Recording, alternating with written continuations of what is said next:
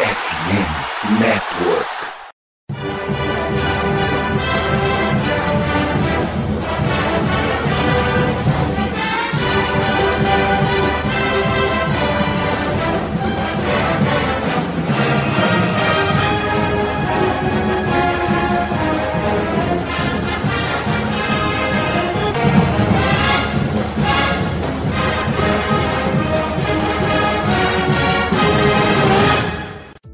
Saudações, amigos! Saudações, fãs de esporte! Saudações, fãs dos esportes universitários! Que grande prazer, que grande alegria, que grande satisfação! Estamos chegando hoje mais uma sessão corujão do College Cast. São agora exatas 23 horas 23 minutos, a hora da coincidência. A gente vem chegando com o episódio número 130 para falar muito sobre a semana 3 do college football. Uma semana que não tem jogos assim que você olhe, brilhe os seus olhinhos, faça sua retina, sua pupila dilatar. Mas também não é uma semana ruim, não, tá? Tem alguma coisinha bacana. A gente veio para falar sobre esses jogos que são interessantes, apesar de não serem os mais atrativos da história da humanidade. E hoje a gente tá aqui com uma mesa um pouquinho reduzida em relação a que foi na semana passada, Andrezito, muito boa noite, bem-vindo de volta. Entre clássicos na SEC, na Big 12, na Big Ten, enfim, várias conferências vai ter jogos né, de times que são rivais entre si. A gente separou alguns para falar aqui. Muito boa noite, muito bem-vindo. Muito boa noite, Pinho. Muito boa noite, Michalski. Muito boa noite, Dona Cleusa, vulgo Sub-15, vulgo Gui, né? Bom, cara tem 500 apelidos. Eu amo você, Gui assim como amo você, Pinho, amo você, Misha, e vocês todos aqueles que nos ouvem toda semana. Vocês moram no fundo do meu coração e no meu pensamento também, porque eu sempre estou pensando em vocês. Então eu queria simplesmente dar uma lindíssima noite, belíssima madrugada, maravilhosa manhã e uma perfeita tarde a todos vocês. Dito isso tudo, uma semana de alguns bons jogos, outros maravilhosos jogos e Mal parece, mas já estamos quase próximo da metade da temporada. Ela passa muito rápido. Não, vá com calma, college. Vá com muita calma. Pois é, né?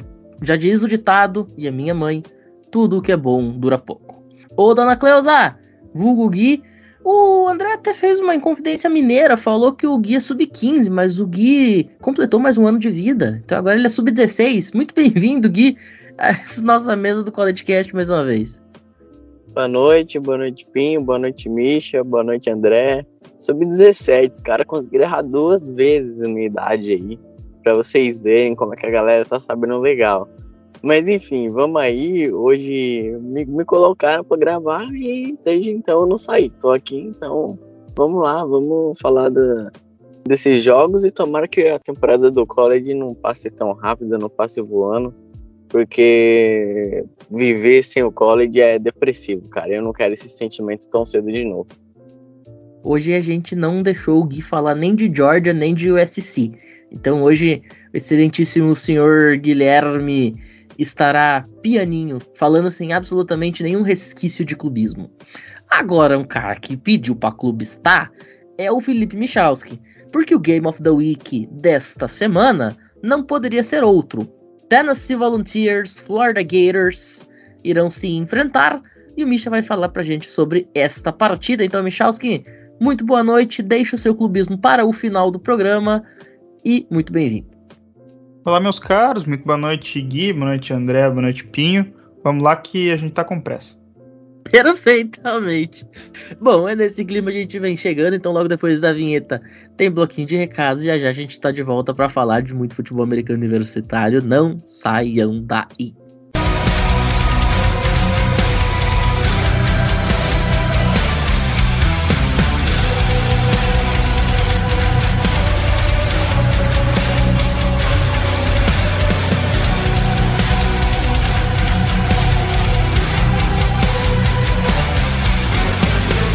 Bom, senhoras e senhores, estamos aí no mês de setembro, hoje oficialmente dia 13 de setembro, data do início da gravação.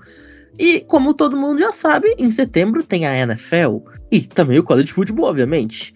E só tem duas coisas melhor do que assistir futebol americano. Uma é jogar fantasy. Né? Vocês sabem que a Superliga Esporte América de Fantasy tá a todo vapor.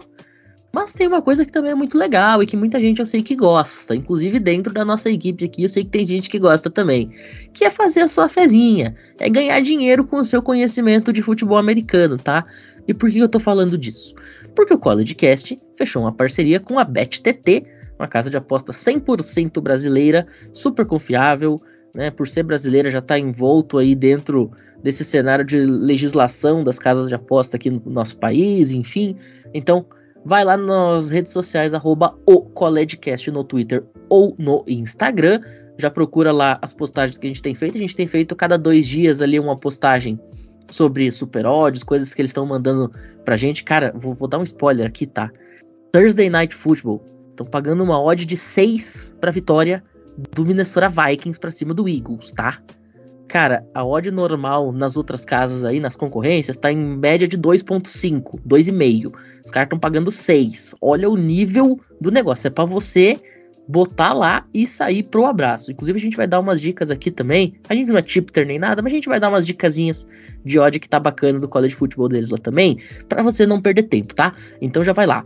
Arroba o CollegeCast no Instagram, no Twitter, procura a postagem mais recente, te cadastra usando o link que vai estar tá lá e vem ganhar dinheiro com o futebol americano e com o CollegeCast, né? Olha que coisa maravilhosa. Então, dito isso, daqui a pouquinho a gente tá de volta. Aí sim, para falar de futebol americano, não saiam daí.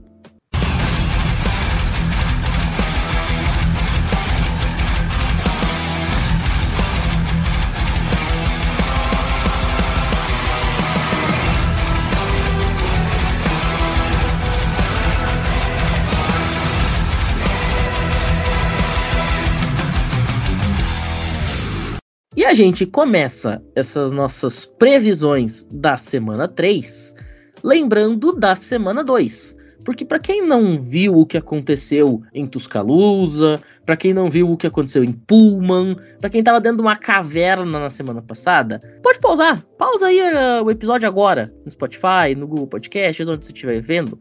Corre no YouTube rapidinho. Você digita lá, Collegecast na busca do YouTube. Vai ter um vídeo que eu fiz em parceria com os meninos aqui, falando dos principais jogos da rodada, uma revisão completinha com imagem, com narração da nossa equipe, análise da nossa equipe, tá? Tá tudo lá tintim por tintim, os melhores jogos, tem jogo de Auburn, tem o jogo de Wisconsin, tem o jogo Texas e Alabama, tem, enfim, uma infinidade de jogos lá.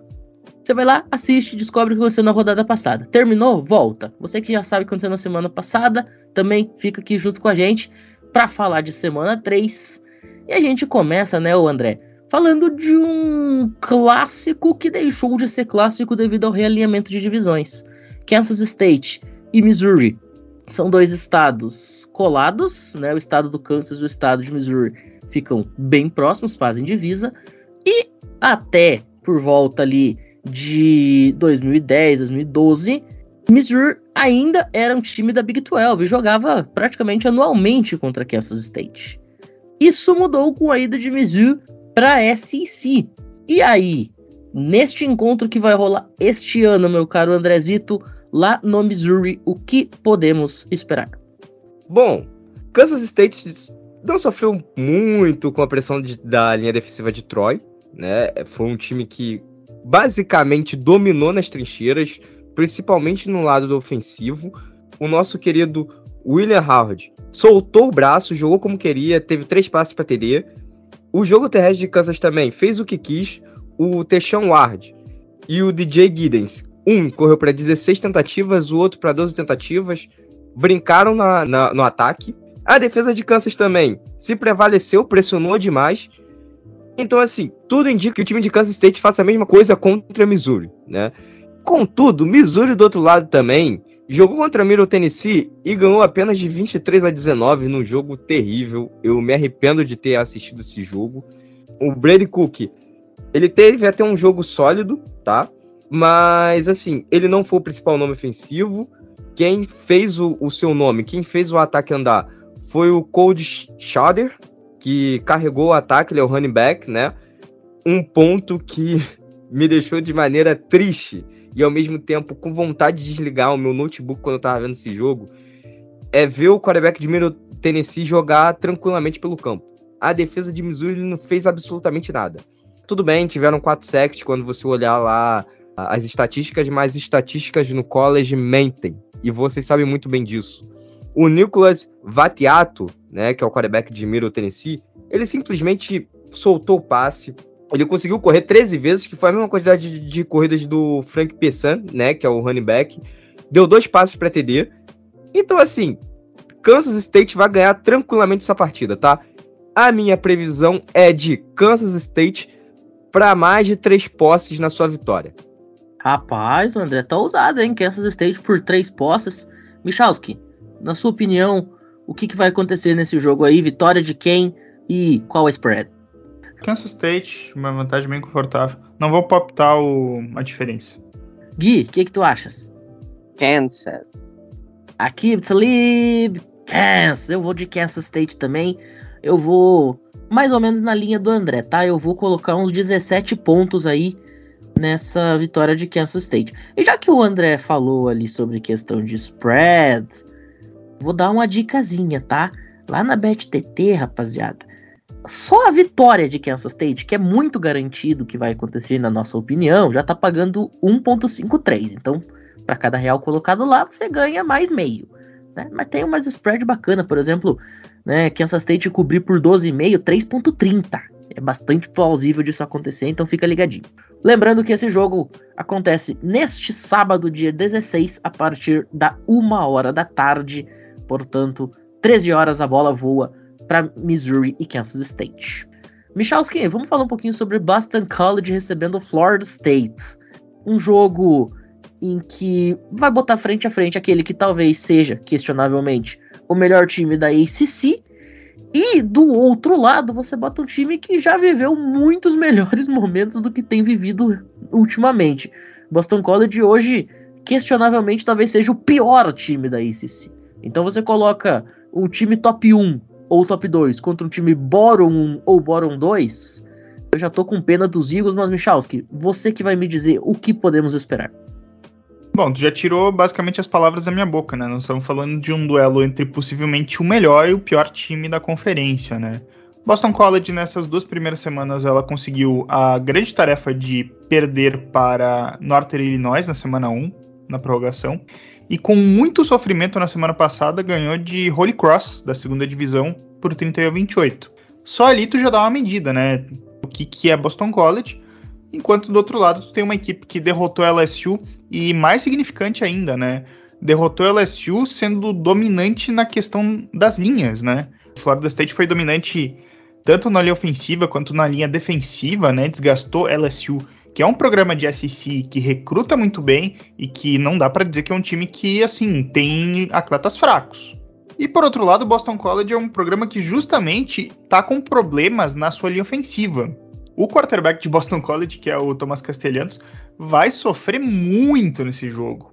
Só pela questão da força, da diferença física que a gente tem aqui entre as equipes, tu já tem um ponto que vai ser muito muito fundamental para definir esse jogo aqui, com um favoritismo muito amplo para Florida State. O fato de Boston College jogar em casa acho que não deve animar ninguém, porque Boston College jogou as duas primeiras em casa e isso não mudou absolutamente nada.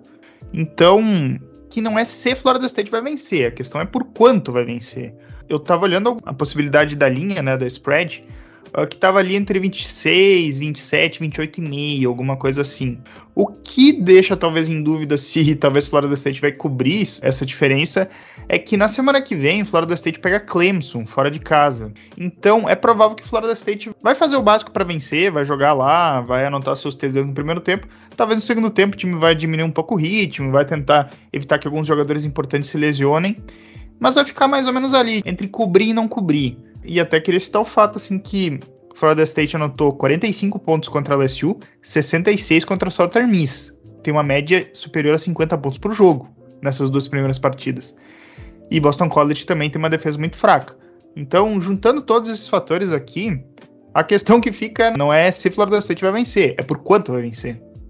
Para vocês terem uma ideia, senhoras e senhores do conselho, tá tão fácil, mas tá tão fácil, que lá na BetTT a odd por uma vitória de Boston College por qualquer placar, pode ser 1 a 0 tá pagando 10.30. São 10 reais para um nessa vitória de Boston College que simplesmente não vai rolar. Eu vou ter que fazer a pergunta só protocolar. André, Boston College ou Florida State? Florida State por quatro posses ou mais tranquilamente. Jordan Travis para dois passes para TD no mínimo. Pode dar a oddzinha aí que vai dar bom, amigo. Gui, o que, que tu achas? Jordan Travis, Football Team. Totalmente parcial, Florida State. Muito bem, eu vou, obviamente, de Florida State também. E já que a gente tá falando de spread, ó, o Misha disse que a questão é por quanto vai ser essa vitória. Cara, eu vou dar uma dicasinha, tá? 27 pontos e meio de spread, ou seja, 4 TD. Se Florida State vencer por 4 touchdowns, isso tá pagando exatos 2.13 na BetTT, tá? Eu vou deixar essa informação só jogada aí, quatro posses, um time que tá fazendo média de 50 por jogo, contra a pior defesa da conferência. Levem essa informação como vocês quiserem. Bom, vamos continuando esse nosso giro aqui.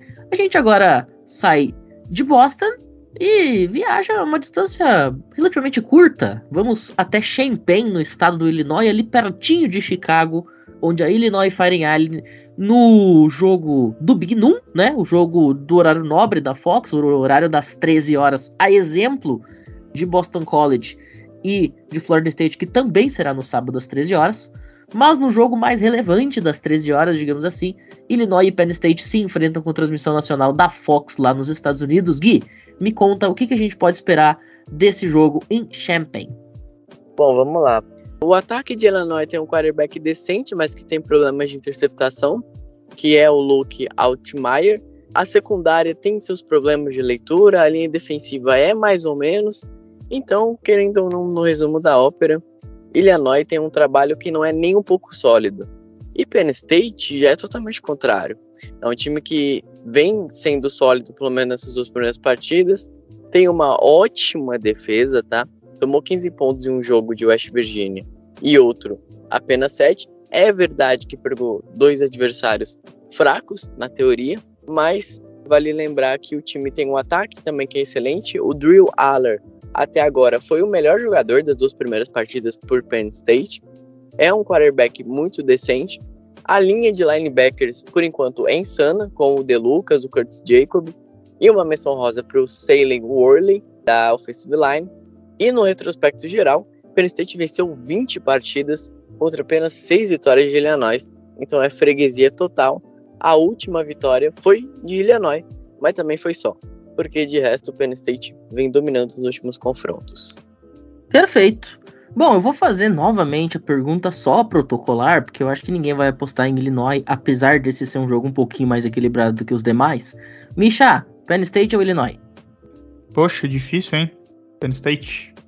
André, que escolha complicada de se fazer. Penn State. Mas Penn State também não ganha por mais de duas posses, tá? Eu daria uma odd de uma posse e meia, duas posses no máximo. E é isso eu tô contigo e eu te digo mais, tá? Eu acho que a defesa de Penn State vai sofrer muito poucos pontos. Sinceramente. Inclusive tem uma odd aqui, ó, na BTT, eu tô olhando, para pontos que Illinois vai fazer. E, cara, eu tô olhando essa odd de 1.92 para menos de 16,5, né? Ou seja, para Illinois fazer no máximo 16 pontos, eu tô me sentindo tentado. Eu acho que é bastante plausível isso daqui, tá? Mas, enfim, mesa 100% em Penn State nesse jogo, 13 horas, dia 16 de setembro, sabadão, primeira janela. Bom, a gente continua então no sábado, agora para falar um pouquinho sobre um jogo que, na minha opinião, é um sleeper dessa rodada. Eu acho que talvez esse jogo não esteja recebendo tanta atenção quanto ele poderia. Minnesota Golden Gophers e North Carolina Tar Heels. Ah, mas North Carolina é um time muito melhor. Tudo bem, concordo. Acho de fato que North Carolina é um time melhor do que esse time de Minnesota. Mas eu acho que o jogo não é tão simples como tá se colocando aí pela mídia, tá? Primeiro, porque o time de North Carolina, apesar de estar tá com duas vitórias, não conseguiu vencer de forma convincente sofreu uma barbaridade para conseguir ganhar de Appalachian State. Inclusive, para quem não viu lances desse jogo, tá lá no nosso canal do YouTube na nossa revisão. Por muito pouco, esse time de Appalachian State não fez o crime para cima de North Carolina. O jogo só foi vencido na prorrogação. Enquanto que Minnesota também não está encantando os olhos do torcedor do futebol americano e nem do torcedor dela própria, mas está conseguindo ganhar os seus jogos e está conseguindo ser muito resiliente. A gente lembra que foi ganhar de Nebraska nos instantes finais. O Kaliak Manis, quarterback de Minnesota, que está no seu primeiro ano de titular, vem desempenhando o seu papel de forma bem mais ou menos, ok, é bem verdade, ele tem mais interceptação do que touchdown até agora na temporada, mas isso também se deve ao fato de que o elenco de apoio não ajuda muito. Se a gente conseguir ter o Kelly Akimanes jogando um pouquinho melhor do que ele vem jogando, pode ser uma pedra no sapato. Aliás, pensa comigo, se com duas interceptações e um TD o time tá 2 e 0, você imagina se ele tivesse, por exemplo, sei lá, cinco TDs e duas interceptações, né? Poderia ser um time de fato que a gente pudesse olhar e imaginar que tivesse voos maiores. Por outro lado, tu tem o Drake May, que é possível pick top 3 do draft, jogando ainda um pouquinho abaixo do que a gente espera dele também, portanto são dois quarterbacks que vão precisar se provar nessa partida. E tu tem um destaque que eu quero deixar aqui, que é o Hampton, running back da equipe de North Carolina que já tem 5 touchdowns até agora na temporada, em 42 carregadas, quase 300 jardas percorridas. Tem sido o grande stud, como dizem os americanos, né? O grande garanhão, é, vamos dizer assim, no sentido do hipismo da palavra, né? O cara que carrega de fato a equipe, olho nele.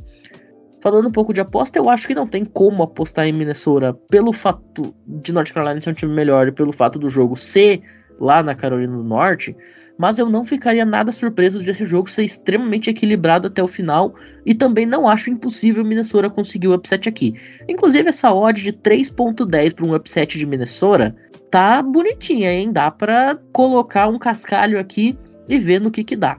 André, você concorda comigo? Você acha que Minnesota tem alguma chance de aprontar? Minnesota poderia ter alguma chance se não fosse o Drake May, né? Então, não. Se você tá pensando em, em apostar, simplesmente vá em North Carolina porque a Cal é de duas posses também, tá? Isso para mais. Michalski, o que, que tu acha? Ah, eu digo que sempre existe alguma possibilidade de Minnesota surpreender, não é um confronto tão desequilibrado, mas favoritismo tá nas mãos de North Carolina, isso aqui é inquestionável. E acho que North Carolina vence uns 10 pontos por aí. E você, Gui, o que, que tu acha? Será que dá pra Minnesota querer fazer o crime? Ah, eu gosto de um upset. Para mim, eu vou de Minnesota. Só os loucos sabem. Ih, rapaz, a dona Cleusa meteu o louco, tá indo nessa de Minnesota. Quem sabe aí, ó, 3 e 10, cara. Você bota 5 pilinhas ali como quem não quer nada. Dá pra começar o churrasco do domingo, hein? Esse jogo de North Carolina e Minnesota, inclusive, deixar registrado começando às 4 e meia da tarde do sabadão. Então agora a gente volta para as 13. Andrezito, teu time joga no Mississippi, LSU Tigers, Mississippi State Bulldogs. E aí, cara, o que, que a gente pode imaginar desse time da LSU Tigers buscando a sua recuperação depois de estrear com derrota frente à Florida State e na semana passada jogar contra cachorro morto? Como você disse sobre cachorro morto, nós estamos falando sobre LSU, né? Num dia você é a caça quando você enfrenta Florida State, no outro dia você é a caçador quando enfrenta Gremlin, né? Ah, é muito fácil enfrentar um time como o nosso Gzinho lá da FCS, né? Que aí você bate de 72 a 0, todo mundo acha que o Neighbors é o melhor wide receiver da, da classe, onde o Daniels parece que é o melhor quarterback da história do college, e é isso, né? Mas bom, a gente sabe que a LSU tem grandes problemas, é um time onde a defesa continua sendo uma defesa até que dominante, né? Sofreu um pouco contra a Florida State, que é um time também que tá nivelado por cima, mas conseguiu fazer algumas boas jogadas. Contra Glenbury a gente nem precisa dizer, mas só conseguiu uma interceptação. Will Rogers simplesmente conseguiu três passes para TD, né? Mas assim, bom, dito isso tudo, a gente vai ter um jogo onde a LSU domina, onde Mississippi State não consegue jogar bem. O jogo, por incrível que pareça, O jogo de Mississippi State mudou completamente do dia para noite, de uma temporada para outra. É um time que corre muito com a bola. É, tem o Jaquaris Marks, né? Que teve 24 carregadas no último jogo, conseguiu um TD, 123 jardas. É um cara que a gente tem que ficar de olho. Mas LSU joga tranquilo, vence essa partida. Não acho que vença por mais de três posses. Vai ser duas posses ou uma posse tá? E é isso. E com certeza vai ter sec nessa partida de LSU. Ô André, agora já que você falou da defesa de LSU, que com certeza vai fazer sec, o que, que tu acha? Se você fosse apostar, você acha que Mississippi State faz mais ou menos do que 22 pontos e meio? Menos. Se fizer 15 pontos, você já comemora, porque foi muito, tá? Tá aí, ó, dica do André, hein? Mississippi State menos de 22 pontos e meio, tá pagando 1.78 na BetTT, senhoras e senhores. Depois vocês reclamem com o André se ele fizer vocês perder dinheiro, mas eu vou confessar que eu também concordo. Eu acho que Mississippi State não faz 22 pontos e meio não, até porque sofreu uma loucura para conseguir ganhar de Arizona. O Jalen DeLora quase botou água no chope dos Bulldogs lá. Eu acho que LSU vem para ganhar sem muito susto. E eu acho que isso aqui bate também, tá? Tô com o Andrezito nessa. E tu, Michel, o que, que, que tu acha? Mississippi State ou LSU? Ah, LSU ganha, tem uma diferença um pouquinho razoável. Mississippi State ainda hum, muito aquém, digamos, para competir contra os cachorros grandes da SC. Fica registrado a nossa piada não intencional do fato de a gente estar tá falando de cachorro grande, cachorro morto contra uma equipe que se chama Bulldogs. E você, Gui, o que, que tu acha? Infelizmente, infelizmente, LSU. Perfeito. Olha só, a gente tá no clima de aposta, né? Vamos deixar registrado que o André falou que LSU ganhou de Grambling State. Grambling, para quem não sabe, parece com gambling, que é aposta em português, né? Então, gente, tá tudo interligado. Bom, agora a gente cruzou o país de ponta a ponta, saímos de Mississippi, né, no extremo sudeste americano, e vamos para o extremo noroeste, literalmente de ponta a ponta Oregon State recebendo San Diego State, Oregon State ranqueada, uma equipe da Pac-12, nessa Pac-12 maluca que está sendo 2023, talvez a melhor temporada da Pac-12 em muito tempo, enfrentando o San Diego State que até quis, tentou, pediu por favor para entrar na Pac-12 e acabou não rolando. E aí, Misha, o que a gente pode esperar desse jogo em Oregon? Se esse jogo fosse uns dois, três anos atrás, seria um duelo equilibradíssimo, assim, por assim dizer. Só que agora o contexto ele tá exatamente contrário, né? Nós estamos diante de uma das melhores Pac-12 dos últimos anos, né? Desde muito tempo a Pac-12 não tinha times tão bons, né? E Oregon State está incluso entre elas. E nós estamos possivelmente diante de um dos piores times de San Diego State nesses últimos anos, né? O time está com campanha 2-1, só que, assim, as vitórias vieram sobre Ohio, não Ohio State, Ohio mesmo, Ohio da MEC. E também venceu com bastante sofrimento a equipe de Idaho State na semana 2. E na semana passada, quando veio, digamos, um teste ali contra os times da Pac-12 de fato, né? Pegou o UCLA em casa. San Diego State cedeu mais de 500 jardas na defesa e fez apenas 259 no ataque. É uma comparação até bastante significativa, por assim dizer. E acabou então que San Diego State foi amplamente dominado por UCLA, que eu acho que é uma equipe mais fraca que, que Oregon State, assim. Tanto é que o UCLA recém agora entrou no ranking, por assim dizer. É uma equipe que ali deve um pouco nas linhas, é uma equipe que produziu mal no jogo terrestre nesse último confronto. E por outro lado, Oregon State tem produzido muito bem na defesa. Nesse último jogo que eles tiveram contra UC Davis, tudo bem, UC Davis é um programa de FCS, mas assim, o Davis teve um desempenho muito fraco no seu ataque contra a Oregon State, mérito da equipe dos Beavers, né? Uma equipe que conseguiu ali se ajeitar bem. E até semana passada eles tiveram a possibilidade de botar o quarterback reserva, o Aidan Kills. E os dois acumulados ali tiveram apenas 181 jardas passadas, né? Até que não é muita coisa, mas aqui também não foi necessário. O, o ataque terrestre produziu muito da equipe de Oregon State. E a vitória, provavelmente, de Oregon State, ela vai passar pelas trincheiras, né? Nós estamos falando uh, de uma equipe ali que produziu muito bem nesse aspecto semana passada. E sendo o jogo lá em Corvallis, uma situação que complica ainda mais para San Diego State, nós estamos com uma linha de um favoritismo bem considerável, né, para a equipe de Oregon State. E acredito que vai ser de umas três posses para cima, assim, esse triunfo. Dificilmente de outros anos, talvez que o pessoal talvez palpitaria algo diferente, assim, que seria um confronto equilibrado. Eu acho que dessa vez não vai ser. Muito bem. Eu tô contigo, cara. Eu acho que vai ser um jogo bem tranquilo para Oregon State aqui. Inclusive, Oregon State tá com uma odd maravilhosa aqui na BetTT, tá? De mais de 34 pontos e meio para essa equipe de Oregon State, 1.67. Se o CLA conseguiu fazer mais pontos do que em San Diego State, acho que Oregon State também consegue, tá? Então, tô nessa. Eu acho que vai ser uma diferença de umas três posses, com Oregon State liderada pelo imensurável DJ Yagalelei vindo para uns 5 TDs anotados. E tu, André, o que, que tu achas? Com uma linha ofensiva e um plano de jogo que tá funcionando bem, Oregon State e DJ Agalelei consegue essa vitória, mas vai ser uma vitória por uma posse, não vai ser um jogo tão fácil assim não. Rapaz, o André tá dando voto de confiança em San Diego State, hein? E tu, Gui, o que, que tu acha? San Diego State. Rapaz, olha que se o Gui acertar essa bold prediction dele, rapaziada que não for em San Diego State vai estar tá perdendo grana, tá? Que tá pagando 9 para 1 na vitória de San Diego State.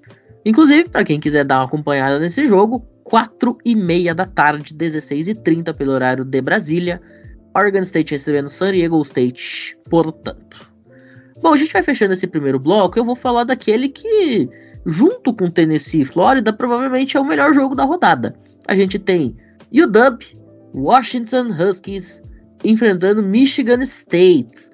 Um jogo de dois times que, a partir da próxima temporada, serão rivais dentro da conferência. Afinal, Washington vai para a Big Ten, onde Michigan State está instalada. Mas, olha, eu vou falar um negócio para vocês, tá? Da mesma forma que o Michalski falou que em outros anos San Diego State e Oregon State seriam um jogo mais equilibrado, o mesmo vale para essa partida aqui. Porque em 2023, Michael Penix Jr. está fazendo chover, senhoras e senhores do conselho. O que está jogando de bola o Michael Penix não é pouca coisa.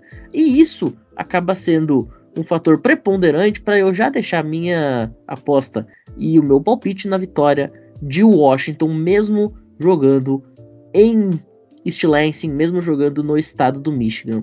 Mas falando especificamente sobre esse jogo, a gente tem dois times 2 e 0, o que por si só é algo interessante, afinal você tem dois times invictos, mas realmente o favoritismo é amplamente da equipe de Washington, ranqueado número 8 do país até este momento. O Peyton Thorne, que era o quarterback de Michigan State, saiu, graças a Deus, para quem é torcedor da equipe não precisar mais ver aquele tonto jogando bola, e chegou o Noah King, ele, que é um júnior, né, tá na sua primeira temporada como titular lá na equipe de Michigan State e começou muito bem, apesar de ter enfrentado dois times fracos, né, Richmond e Central Michigan, né, meteu aí cinco touchdowns, 571 jardas, não foi interceptado até agora, é um rating na casa de 60, o que para o college é um rating ok, né, é um rating na média, portanto está começando a deixar os torcedores de Michigan State mais esperançosos. E junto dele, cara, tem o grande nome desse ataque, que é o Nathan Carter, o running back.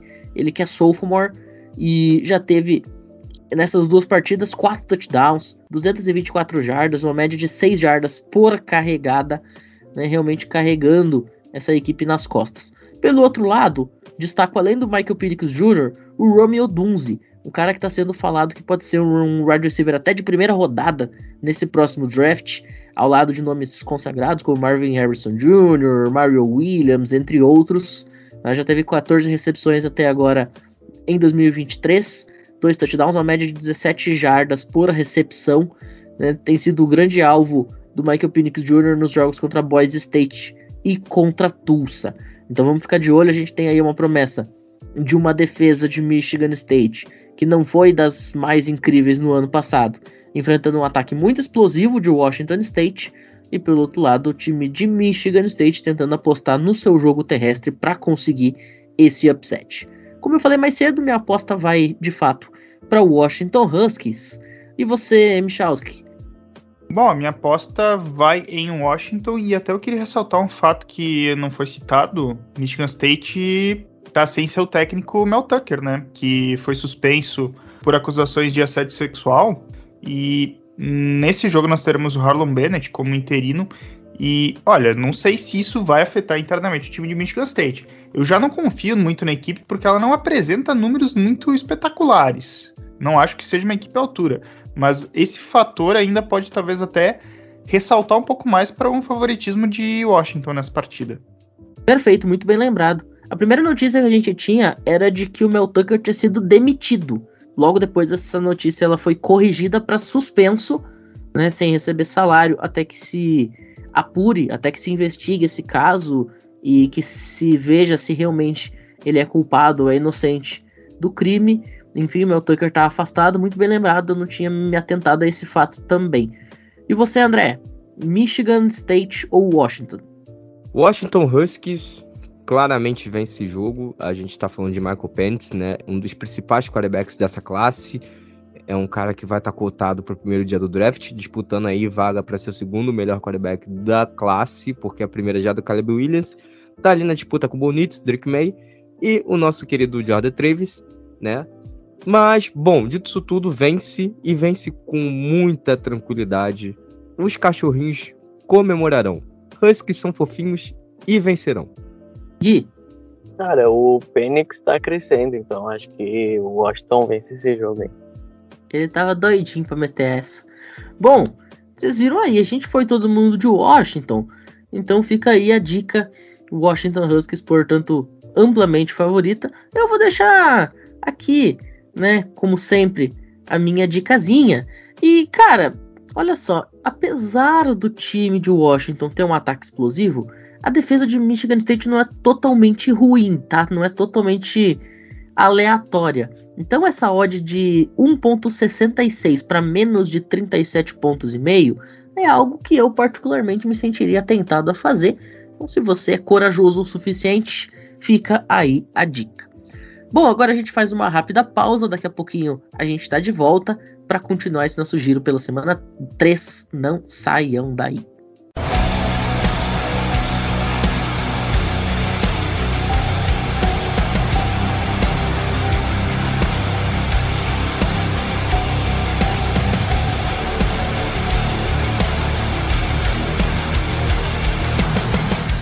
Gui, vamos agora para Houston. Houston, we got a problem porque Houston conseguiu a façanha de perder o clássico citadino, perder o clássico da cidade para Rice, algo que já não acontecia há algum tempo. E agora enfrenta a atual vice-campeã nacional TCU. Cara, realmente as coisas não estão muito fáceis para Houston Cougars. Me diz, o que a gente pode esperar desse jogo no sabadão? Um espanco, Pinho. TCU tem um elenco melhor que Houston, venceu o último jogo por 41 a 6, tá 1-1. Vai lembrar que tomou um upset de Colorado. O jogo corrido é o que mais tem funcionado nesse time de TCU no momento. Os wide receivers ainda encaixando um pouco no jogo, mas ainda assim não tira o favoritismo de TCU, que é ampla favorita. Houston sofreu contra UTSA, venceu por 17 a 14 e, como o Pinho falou, perdeu para Rice. Cara, não é exagero falar que Houston poderia estar muito bem 0-2 na temporada, sem exagero nenhum. No primeiro jogo o ataque foi medíocre e no final fez o básico e ganhou, mas no final não pontuou. E no outro jogo o ataque foi fraco nos três primeiros quartos e teve que correr atrás para ainda perder no overtime. O jogo corrido não existe, o quarterback Drew Smith já sofreu 6 sacks, a linha ofensiva não existe, nem defensiva, e os cornerbacks estão sobrecarregados. Então, sinceramente, TCU vence, mas por muito aqui. Não vou me arriscar por posse, porque ainda não me acho capaz de falar sobre isso. Mas, né, no retrospecto geral, TCU venceu 12, Houston tem mais vitórias, venceu 13. Mas na última partida, a vitória foi de TCU, que aconteceu já há muito tempo atrás, 2007. Então, essa é a minha análise. TCU vence, ampla favorita. Muito bem. Você, André, o que, que tu acha? Houston ou TCU? A TCU não está no grande momento, é atual vice-campeã, mas o draft chegou e levou todo mundo embora, né? Inclusive o comando técnico também mudou. Outras universidades pegaram os comandantes que eram de TCU. Logo, dito isso tudo, TCU perde esse jogo e Houston sai com a vitória, mas também não vai ser um jogo tranquilo, vai ser um jogo que vai ganhar por uma ou no máximo duas posses. Eu tô falando muito de duas posses hoje, né? Mas basicamente os nossos jogos estão nesse equilíbrio entre um ou no máximo duas posses. Felipe Michalski, ele lançou, ele apostou em Houston. E você? É, eu digo que ele tá errado, né? Eu aposto que o Tribunal de Contas da União vai lá e faz o seu trabalho acaba punindo a equipe de Houston e conquista um triunfo ali por uns 10 pontos, por aí. Eu só é. queria lembrar vocês que teve no ano retrasado, na verdade, um jogo onde eu iria apostar em Purdue, todo mundo foi, me fez mudar de ideia e agora eu não mudo mais. É, isso realmente aconteceu, isso é um fato. Bom, eu só vou dizer duas coisas. Primeiro, eu sou TCU dos pés à cabeça nesse jogo aqui, gente, por favor eu tô com o Michels, que o Tribunal de Contas de, da União vai punir Houston e agora Problem vai punir a NASA. Mas eu vou deixar um destaque aqui, tá? Houston, menos 27,5, ou seja, para Houston não conseguir anotar 4 TD na partida, 1.90 lá no BetTT, tá? Eu acho que isso aqui tá bem fácil de acontecer, viu? Bom, a gente vai dando seguimento. Ô André, vamos voltar para a região do Sudeste americano. UGA a atual bicampeã nacional Georgia enfrentando South Carolina. South Carolina que é aquele time meio louco, né? A gente esperava coisa muito melhor dessa equipe, Spencer Rattler, não sei o que, não sei das quantas. Chegou no jogo de abertura, não fez nada contra North Carolina e no jogo passado também não fez lá grandes coisas que saltassem aos olhos. Ah, o time tá 1 um e 1, um. tá, mas tudo bem. Não fez mais do que obrigação também na última rodada. Afinal, pegou a equipe de Furman da segunda divisão. Poxa, se não ganhasse de Furman, é aquele famoso áudio do Thiago Neves, né? Pelo amor de Deus, vamos ganhar de quem? André Zito, e aí, cara? De quantas posses Georgia vai triturar esse time de South Carolina?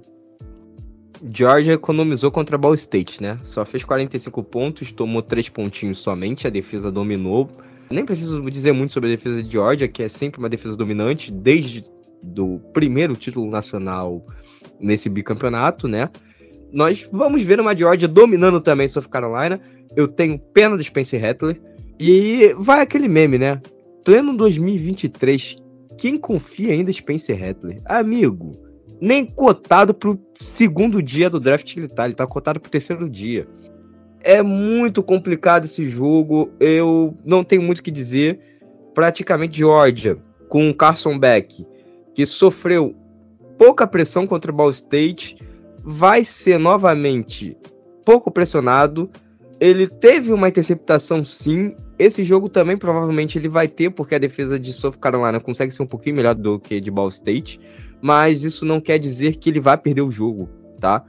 De outro lado, a gente também tem o Spencer Rattler, que não foi interceptado contra a Forma, fez um jogo com três passos para TD, mas dessa vez ele vai soltar bolas para a defesa, vai ter defensor com mais recepção do que o jogador de ataque de South Carolina. Obviamente não vai aparecer como recepção, né?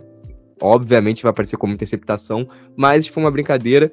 Chuva de interceptações, uma vitória por mais de quatro posses. Anota o que eu tô dizendo, vai ser uma lavada e vai ser uma lavada feia. Vocês querem as odds? É, eu acho que é a odd mais alta que eu vi até agora nessa noite de hoje. 10.80 para vitória simples de South Carolina lá na BetTT, tá? Então, isso já dá bastante a dimensão do que, que vai ser essa partida. Eu quero só deixar registrado que o Spencer Rattler não tá tão mal. O Spencer Rattler, talvez ele tá fazendo o melhor ano da carreira dele no college. Isso é muito louco.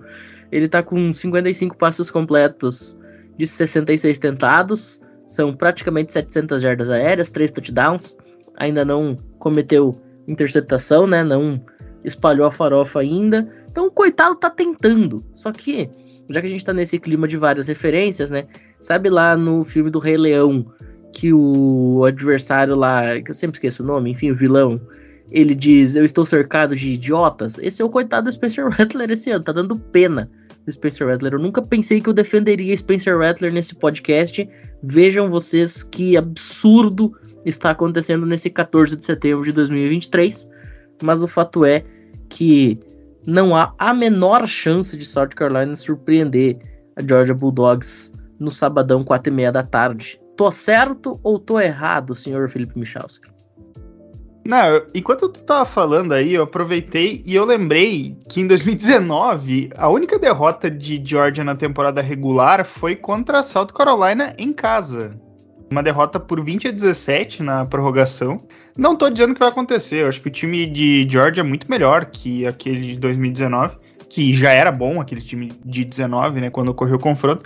Eu lembrei de outro fato engraçado, que o Spencer Rattler já estava reclamando da pressão, que ele não estava tendo tempo para lançar a bola no jogo contra a North Carolina.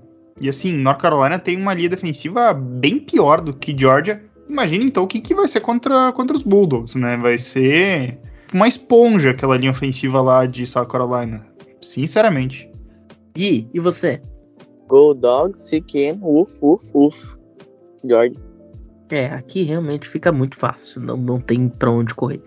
Bom, vou falar um pouquinho agora sobre BYU e Arkansas. Inclusive, a sensação que eu tenho é que todo ano rola um BYU em Arkansas. Mas é um jogo particularmente interessante, porque além de ser um confronto equilibrado, são dois times, acho que, que se equivalem, apesar de Arkansas ser um pouquinho melhor, mas são dois times que, no geral, ficam ali naquele equilíbrio. Também é um jogo que é bastante representativo. É um jogo da noite, né? Um jogo da ESPN americana, a partir de 8h30 no horário de Brasília, a partir de 7h30 no horário dos Estados Unidos. E você tem o KJ Jefferson, que é um quarterback que busca o seu espaço na NFL, né? O KJ Jefferson, ele é um cara que nos últimos anos conseguiu fazer esse time de Arkansas ser decente, conseguiu subir o patamar dessa equipe.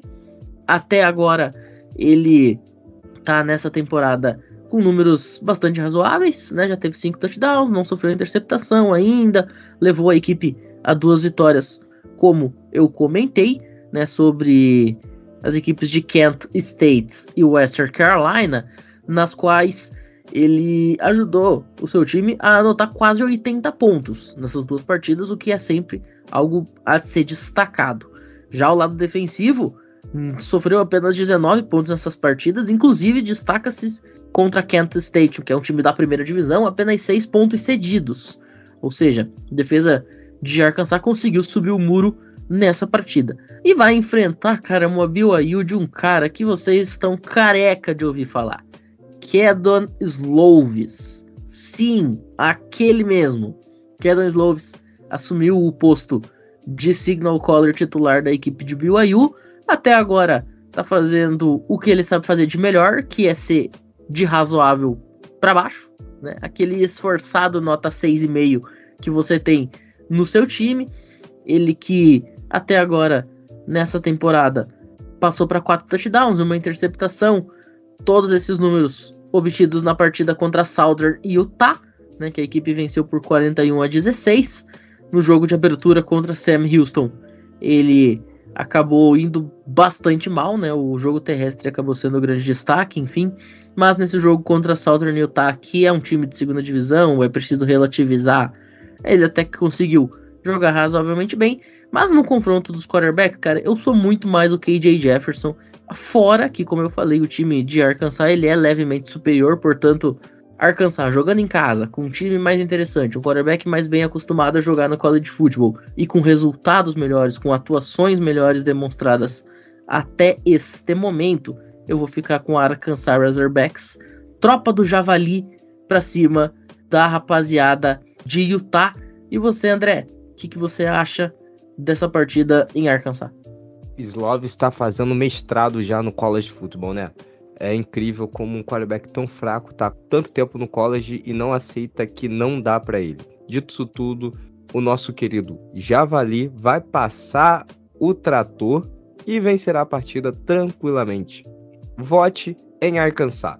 Eles vencerão. Misha. Cara, eu ia dizer, esse é o jogo mais não sei o que dizer eh, de todos os que a gente tá avaliando aqui. Eu acho que se BYU tivesse um time minimamente melhor, eu acho que dava, dava BYU, mas eu acho que Arkansas vai fazer valer o fator casa.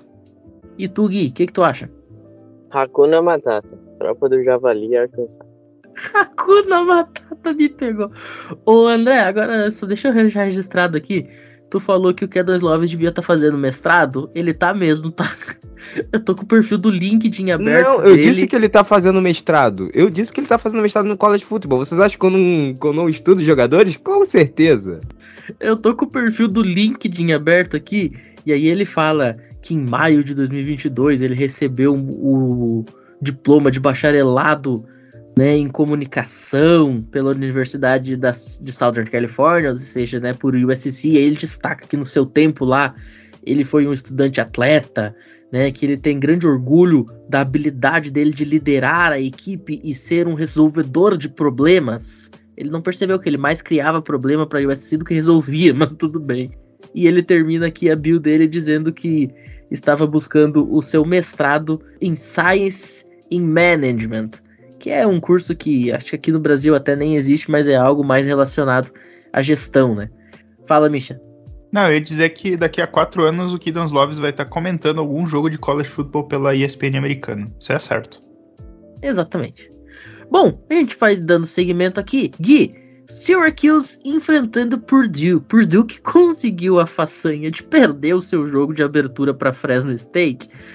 E, cara, que time patético é esse? Pelo amor de Deus, eu acho que eu nunca vi um time tão patético de Purdue. E olha que a gente tá falando de Purdue, perdeu, perdeu Purdue. Enquanto isso, pega time de Syracuse que no ano passado tinha um jogador que era interessante, e esse um jogador interessante conseguiu fazer o time chegar longe. Foi o Sean Tucker. E aí, cara, no confronto de dois times altamente desmontados, esfacelados, quebrados, reduzidos a poeira o que, que a gente pode imaginar que vai acontecer neste fim de semana? Bom, Pinho, no duelo dos esfacelados, como você disse, eu vou ser louco e sonhador. É, Syracuse tem aí um ataque top 10 em passes no momento, na primeira divisão da NCAA, para touchdown, e top 6 em jardas totais. O ataque é bom, a defesa é boa, tudo é uma maravilha, né? Só que não, porque o time de Syracuse só pegou mendigo até agora. Primeiro teste marromeno vai ser Purdue, que também tá esfacelada. Pinho, imagine Syracuse começando 3 a 0 é real. E Purdue, como você disse, perdeu para Fresno State e com dificuldades, com seus precalços, venceu Virginia Tech. O que pode salvar Purdue é o jogo corrido e também alguns brilharecos da defesa. A gente tem um defensive back que é o Tineman, que tem 17 tackles e duas interceptações, uma das melhores peças desse time de Purdue nesse ano que está esfacelada. Eu vou de Syracuse eu vou com este início 3-0 da equipe laranja. E é isso. O André, você que é um cara que é muito ligado nas ciências da natureza, na matemática, na física. Será que Arquimedes estaria orgulhoso de ver Syracuse abrindo 3-0 na temporada? E essa referência eu quero ver se você vai entender. Bom, princípio de Arquimedes, né? A gente fala sobre empuxo, a gente fala sobre times que são tacados para baixo e esse é o caso de Purdue, né? Purdue tá sempre para baixo, Purdue é raramente vence na partida. Syracuse, os Laranjões estarão 3-0 tranquilamente. Óbvio, não será um jogo fácil, mas tranquilamente terão três vitórias na sua temporada e acho que provavelmente não vai ter muito mais do que isso não, tá? Acaba por aí ou no máximo vão ter mais duas ou três no máximo. Dito isso tudo, vitória dos meus laranjas de Nova York. E para quem não sabe, Syracuse, cidade de Nova York, é inspirada e é homenagem o nome a Siracusa, que era a cidade da Grécia Antiga, que era a cidade que Arquimedes viveu. Se você assistiu o filme novo do Indiana Jones, você vai saber do que eu tô falando. Ô, Misha, e você, cara, o que, que tu acha? Syracuse ou Purdue? Cara, vencedor, assim, tipo, um time tem que vencer. No geral, assim, eu digo que não tem vencedores, porque num jogo desses, porque quem perde é o torcedor. Mas como um dos times tem que vencer, vai ter que ser Syracuse, porque Purdue tá num desempenho muito patético até esse início de temporada, não, não convencendo nada. E já que falaram que Purdue não vence ninguém, eu acabei de ver que Purdue venceu o Music City Ball em 2021 sobre Tennessee, né? Uma coisa muito terrível. Mas só finalizando, vitória de Syracuse. Perfeito. Já que o Michalski disse que esse jogo não vai ter vencedor, vai ter testemunha, né? Vai ter gente que vai ser obrigada a estar tá lá. Eu vou dar odd dos dois times e aí você que tá nos ouvindo, você decida o que, que você quer fazer da vida. Syracuse, vitória simples 1.74, Purdue, vitória simples 1.96. Você vai lá na BetTT, faz a sua aposta, enfim, por sua própria conta e risco, e vê o que, que você acha que vai rolar no confronto dos desesperados, esfacelados, quebrados e tudo mais que tem direito. Bom, a gente vai chegando no final, últimos dois jogos de hoje, e a gente abre essa série final com Pitt e West Virginia. Este confronto que vai acontecer a partir das 8h30 da noite. Aliás, Syracuse e Purdue, acabei não falando, também é às 8h30 da noite. A exemplo de BYU e Arkansas, que também é às 8h30 da noite. Então são três opções de jogo para você assistir. Mas falando especificamente dessa partida que eu vou falar agora, West Virginia e Pitt, além de ser um confronto de dois times da ACC, um clássico regional, são times que ficam em locais relativamente próximos geograficamente e tudo mais né, um clássico musical, vamos dizer assim, com Country Roads. Pittsburgh é uma cidade que também tem a música em grande estima, mas essa é a última parte que eu tenho para falar de coisa boa nessa partida. Realmente o clima nas arquibancadas vai estar tá fantástico. Dentro de campo, infelizmente, não posso falar o mesmo. Aquela equipe de Pitt que assombrou o mundo dois anos atrás, com Jordan Harrison recebendo passes de Kenny Pickett até debaixo d'água, você foi, já não existe mais. E o time de West Virginia não tem uma temporada boa há cerca de 15 anos. E não vai ser nessa temporada de 2023 que as coisas irão mudar. Por parte de West Virginia, a gente tem o quarterback Garrett Green. Que, bom, é o típico quarterback de West Virginia. Tá ali fazendo feijão com arroz. Que é o que se espera dele. Ninguém acha que ele vai ser grande coisa além disso. Ele tá ali para tentar liderar essa equipe ao máximo de vitórias que for possível. Até agora conseguiu uma vitória e uma derrota. A derrota contra a Penn State, totalmente perdoável. Não é demérito nenhum você perder de Penn State, tá tudo certo. Mas enfim, o fato é que o time tá 1 em 1 e vai enfrentar uma Pitt Panthers que também está 1 em 1, liderada por outra lenda. A gente tá ressuscitando uns quarterbacks hoje, inclusive. Phil Yurkavec. Ele mesmo, ex-Notre Dame, ex-Boston College, essa lenda que tinha ano passado Zay Flowers no elenco e não conseguia passar bola pro Zay Flowers receber porque ele mirava errado, vai ter o papel de tentar confirmar o favoritismo da Pitt Panthers nesta partida. Falando um pouquinho sobre os números, a gente tem uma Pitt Panthers que vem de derrota nessa última rodada para Cincinnati Bearcats por 27 a 21, e a gente tem, por outro lado, uma West Virginia que vem de vitória, só que contra Duquesne anotando 56 pontos antes dessa partida no Milan Purskar Stadium.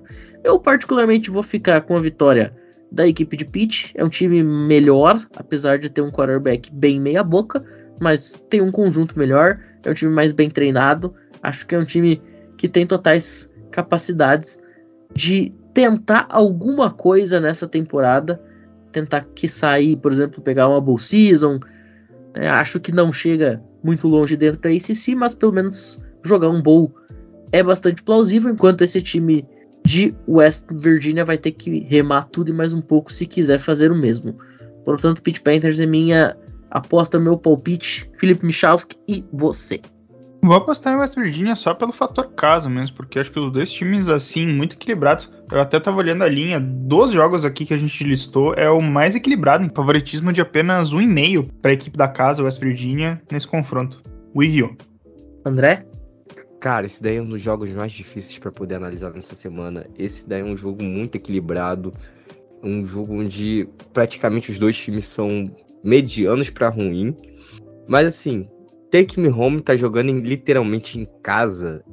E aí eu fico com eles, né? Eu vou, eu vou ser caseiro dessa vez, eu vou cantar Take Me Home. E é isso. Me levem para minha casa. Beijos, West Virginia vencerá, mas não vencerá por muito não. Se ganhar de mais de uma posse, é para soltar champanhe e comemorar como se tivesse ganho uma, um jogo de bolsizo. Como se tivesse ganho Le Mans, né? Afinal, coisas que eu aprendi no mês passado. Champanhe é só pro pódio, não se desperdiça. Bom, o André e o Michals que estão nesse clima Country Roads Take Me Home to the Place I Belong, vamos agora falar um pouquinho sobre o jogo que vai levar o Felipe Michalski para casa, né? Sobre o Tennessee. Game of the Week. Tennessee Volunteers, Florida Gators, o jogo da semana. Felipe Michalski, o pântano vai ficar pequeno para um dos maiores clássicos, uma das maiores rivalidades, um dos maiores derbys do futebol americano universitário, mas com amplo favorito em 2023. O que fizeram com a minha Florida Gators, senhoras e senhores? Por incrível que pareça, o favoritismo de Tennessee não é tão grande. Até eu tava olhando as linhas, elas dão um favoritismo de menos de uma posse para Tennessee. E tem alguns motivos que explicam o porquê. Semana passada, a Tennessee jogou contra o Austin Peay, que é um programa da segunda divisão, e venceu por apenas 30 a 13. O placar em si não quer dizer tanto, mas assim, Tennessee só conseguiu ficar na frente do placar quase no intervalo. Tudo bem, a gente pode dizer que ah, um jogo contra o time de segunda divisão, mas alguns chamarizes ali acho que acabaram sendo acionados. Primeiro ponto, o John Milton começou a errar passes que exigiram precisão. Ele é ótimo lançando bolas longas, assim, a gente viu lançando 50, 60 jardas, como se não fosse nada na estreia contra a Virginia. Só que tem esse problema na questão da precisão dos passes, e isso ficou um pouco nítido no jogo contra o Austin Peay. Outro ponto que também complicou é o fato dos recebedores ali, muitos drops, muitas falhas. E isso compromete talvez o ponto mais crucial do ataque do, dos Volunteers, que é o jogo aéreo, né? Tennessee é muito dependente do jogo aéreo nesse esquema ofensivo do Josh Heupel. E a ideia era que o John Milton conseguisse ser um Randall Hooker, assim, emular um Randall Hooker para conseguir ter esse nível. Se o time não conseguisse encaixar nessa uma semana de diferença entre Austin Peay e Flórida, vai ser um jogo bem sofrido. Vai ser um jogo bem sofrido para Tennessee.